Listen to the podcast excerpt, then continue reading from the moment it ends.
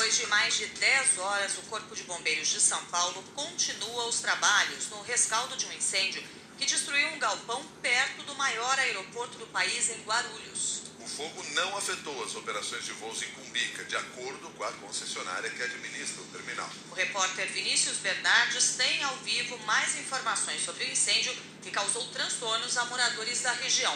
Bom dia, Vinícius. Bom dia, Cássia. Bom dia, Milton. Bom dia aos ouvintes. Cássia, as equipes do Corpo de Bombeiros entraram no trabalho de rescaldo no incêndio que atingiu um galpão de uma transportadora próximo ao Aeroporto Internacional de São Paulo, em Guarulhos. O fogo começou ontem, por volta das 8 horas da noite, e foi controlado no início desta madrugada. Segundo a corporação, os últimos focos de incêndio já foram contidos, mas as atividades de rescaldo seguirão durante todo o período da manhã. É importante destacar que não houve feridos. No galpão onde o incêndio ocorreu, Cássia, estavam armazenados materiais de utilidade doméstica, com alto risco de combustão. Isso contribuiu para que o fogo se alastrasse rapidamente. Pela proximidade com o aeroporto, uma das preocupações era o impacto da fumaça nos voos, que dificultaria a visibilidade das aeronaves. Em nota, a Gru Airport afirmou que as operações não foram afetadas, uma vez que o vento ajudou a levar os resíduos para o sentido contrário. A concessionária também reforçou que o galpão onde o incêndio ocorreu está fora do complexo de Cumbica. Além dos bombeiros, a Prefeitura de Guarulhos e a Defesa Civil estão prestando apoio aos moradores da região. Por causa do fogo, diversas casas no entorno foram interditadas e a Prefeitura está avaliando quais medidas serão tomadas para auxiliar a população. Moradores da região relatam que viram um balão caindo próximo ao local momentos antes do início do fogo. As causas do incêndio ainda estão sendo investigadas. Cássia, Hilton, volto com vocês. As informações foram de Vinícius Bernardes. Agora que são 6 horas e 6 minutos, seguimos com outros destaques desta quinta-feira. Cássia Godoy.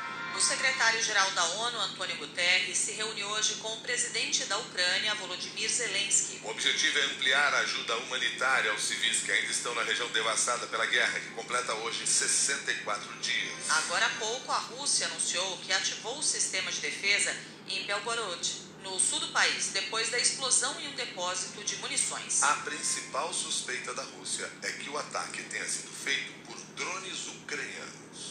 6 horas, 7 minutos. Parlamentares da oposição classificaram de escárnio a indicação do deputado Daniel Silveira para cinco comissões da Câmara, incluindo a de Constituição e Justiça. Uma semana depois de ter sido condenado à prisão pelo Supremo e de ter os crimes perdoados pelo presidente Jair Bolsonaro, Daniel Silveira passou a integrar a comissão mais importante da Câmara e virou vice-presidente do Colegiado de Segurança Pública.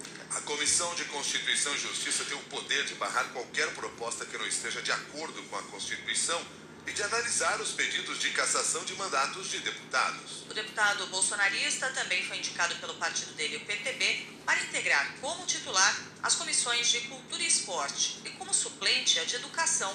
O líder do partido, deputado Paulo Bankston, defendeu a escolha de Daniel Silveira para tantas comissões honestamente não vi o motivo de ter tanto alarde ou tanto, tanta balbúrdia acerca disso. Se formos analisar a vida de cada deputado e as comissões que cada um compõe, nós encontraríamos muitas coisas que não deveriam acontecer. Então, ele, repito, está no exercício do seu mandato livre para exercer o seu mandato da forma plena. Em entrevista à TV Globo, a deputada federal Tabata Amaral, do PSB, classificou de piada a indicação de Daniel Silveira para as comissões depois de o deputado ter sido condenado por ameaçar as instituições democráticas. A gente está falando de um parlamentar que foi condenado por ameaçar autoridades, por tentar impedir que os poderes exercessem suas funções e que hoje está aqui, inclusive, indo contra a lei, andando sem tornozeleira, fazendo piada da situação. Me entristece muito que essa pessoa que está atuando contra a lei que foi condenada esteja por aí celebrando, sendo eleito vice-presidente de uma comissão importante como é a de segurança, sendo titular da comissão mais importante que é a de comissão, a comissão de Constituição e Justiça, como se fosse uma grande piada, um escárnio com a população brasileira. À tarde, o presidente Jair Bolsonaro promoveu um evento oficial no Palácio do Planalto com deputados aliados para defender Daniel Silveira, reforçar os ataques ao Supremo e cobrar a participação de militares na apuração dos votos nas eleições deste ano. Batizada de Ato Cívico pela liberdade de expressão, com transmissão ao vivo pela TV Brasil, a mobilização foi liderada pelas bancadas da Bala e Evangélica do Congresso Nacional. A manifestação foi uma forma de demonstrar apoio ao presidente em meio ao embate com o STF. Nos discursos, a repetição de insinuações golpistas contra o Supremo e as eleições. Durante o evento, o deputado Daniel Silveira foi tietado como uma celebridade e exibiu, como se fosse um troféu, o decreto do indulto concedido por Bolsonaro. O documento foi até emoldurado. O presidente Jair Bolsonaro voltou a criticar a decisão do ministro Alexandre de Moraes e disse que a concessão do perdão ao aliado foi um ato de coragem. Alguém acha que é fácil decidir a graça do deputado Daniel. Não faltou gente para cima de mim. Você vai ter um problema com o Supremo? Olha as ações contra o governo que pode vir. Eu não posso acreditar em retaliação. Eu tenho dito ao longo dos últimos meses: temos poucas pessoas aqui, nessa Praça dos Poderes, que mandam muito. Mas nenhuma delas pode em tudo. Se coloque no lugar do deputado Daniel Silveira mesmo levando em conta as palavras que ele proferiu. Nove anos de cadeia, perda de mandato, inelegibilidade, multa. Que país é esse? O presidente Jair Bolsonaro aproveitou o evento de desagrava Daniel Silveira no Palácio do Planalto para atacar o ex-presidente do TSE e ministro do Supremo, Luiz Roberto Barroso. Recentemente, o ministro disse que as Forças Armadas estão sendo orientadas a atacar e desacreditar o sistema eleitoral. No discurso, Bolsonaro chamou Luiz Roberto Barroso de mentiroso, ao afirmar que não havia sigilo sobre dados de um inquérito que o presidente divulgou dirigindo ao excelentíssimo ministro Barroso, uma pessoa que fala muito bem, tem um currículo invejável, que aquele inquérito aberto em novembro de 2018 não era sigiloso. Mente o ministro Barroso quando disse que é sigiloso. Mente. Uma vergonha. Para as Forças Armadas, né, o seu militar mente, acabou a carreira dele. O cabo não sai sargento. Não tem prescrição para isso. E temos um chefe do executivo que mente. Vou repetir as palavras do presidente da República, Jair Bolsonaro, chefe do executivo. Temos um chefe do executivo que mente. Palavras do próprio presidente. Jair Bolsonaro voltou a desacreditar o sistema eleitoral e defendeu uma contagem paralela de votos controlada pelas Forças Armadas.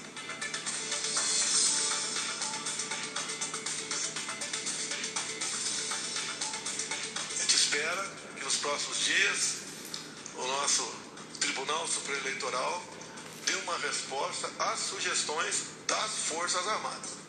Uma das sugestões das Forças Armadas, sugestões, é que no final, depois de 17 anos, como se, se as eleições, e os dados vêm pela internet para cá, e tem um cabo no final que alimenta a sala secreta Tribunal Supremo Eleitoral. Dá para acreditar nisso? Uma sala secreta?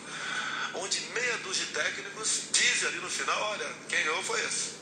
Uma das sugestões é que esse mesmo duto que alimenta a sala secreta, os computadores, seja feita uma ramificação um pouquinho à direita, para que tenhamos um do lado, um computador também das Forças Armadas para contar os votos no Brasil.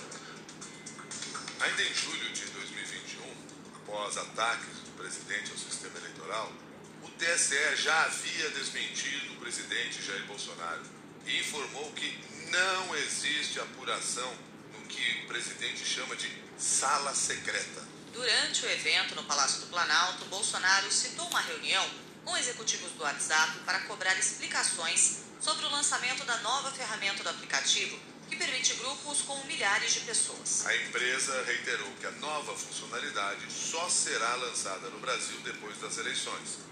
e negou que a restrição faça parte de um acordo com o TSE. Você está acompanhando os destaques desta quinta-feira do Jornal da CBN.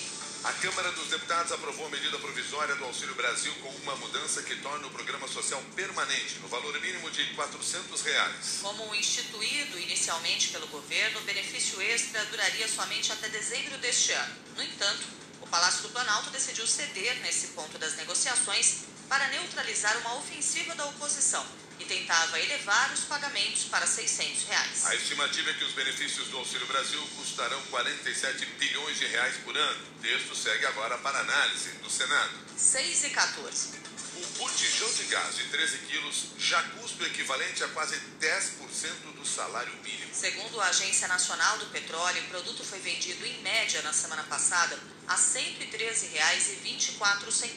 Isso é a média na cidade de Caçador, em Santa Catarina, por exemplo, o botijão chega a custar 160 reais. O gás de cozinha foi um dos itens que apresentaram alta na prévia da inflação divulgada ontem. O IPCA 15 ficou em 1,73%, o maior índice para abril em 27 anos. 6 e 15. O Brasil foi líder na derrubada de florestas tropicais no mundo em 2021. Sozinho, o país respondeu por 40% da perda registrada. Os dados estão em um relatório divulgado hoje pela Global Forest Watch, uma ferramenta da ONG World Resources Institute em parceria com a Universidade de Maryland nos Estados Unidos. Hoje, o Supremo Tribunal Federal retoma o julgamento de ações que contestam medidas tomadas pelo governo Bolsonaro na área ambiental. O STF já formou maioria para derrubar três decretos de políticas ambientais do governo federal. Um deles excluía a sociedade civil do Fundo Nacional do Meio Ambiente. Antes, o colegiado era formado por 17 cadeiras, sendo nove do governo e oito da sociedade civil. Com a mudança, foram mantidos só nomes do governo. A relatora no STF, ministra Carmen Lúcia, votou por determinar que o governo federal reintegre a sociedade civil ao Conselho, responsável por estabelecer prioridades e diretrizes para a atuação do fundo. A ministra também votou por considerar inconstitucionais outros dois decretos, o que afastou os governadores de estados da Amazônia Legal do Conselho Nacional da Amazônia Legal e o que extinguiu o comitê organizador do Fundo Amazônia. O julgamento foi retomado nesta quarta-feira, com o voto do ministro Edson Fachin, que acompanhou a relatora.